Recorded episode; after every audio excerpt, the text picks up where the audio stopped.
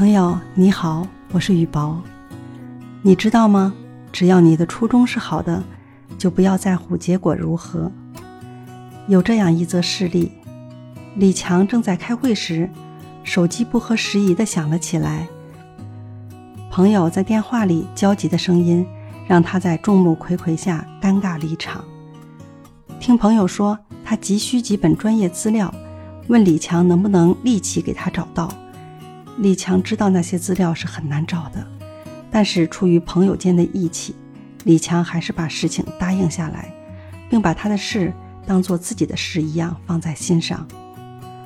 接下来的两天时间，李强都在为这事奔走，去了好几位同学家，跑了图书馆，在网上也查了很久，但还是一无所获。那些天，李强焦急不安，头脑里老是惦记着有关资料的事。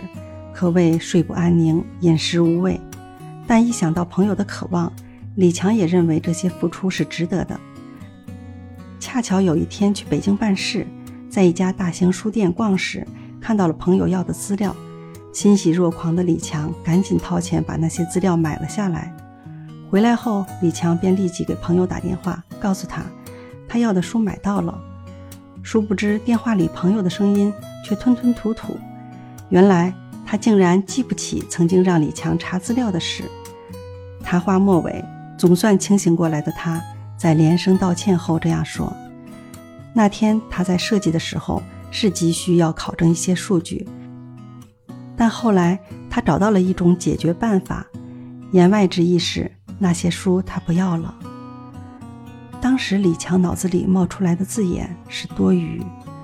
他不但发现自己辛苦买来的书是多余的。”就连他那一腔热情，也似乎变成多余的了。他一下子颓然，不知道自己的执着是为了什么。回家后，李强仍然没有从失落中走出来。妻子问明缘由后，他不但没有陪着一块生气，反而释然道：“这有什么关系？你的执着没有什么不对，你所做的一切不是为了其他任何人，而是尊重了你自己。”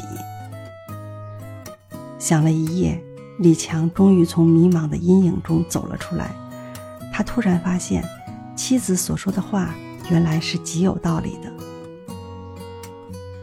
朋友，即使为别人做的事到最后也没有发生作用，也不要沮丧，要对得起做事的一腔热忱，尊重自己的付出。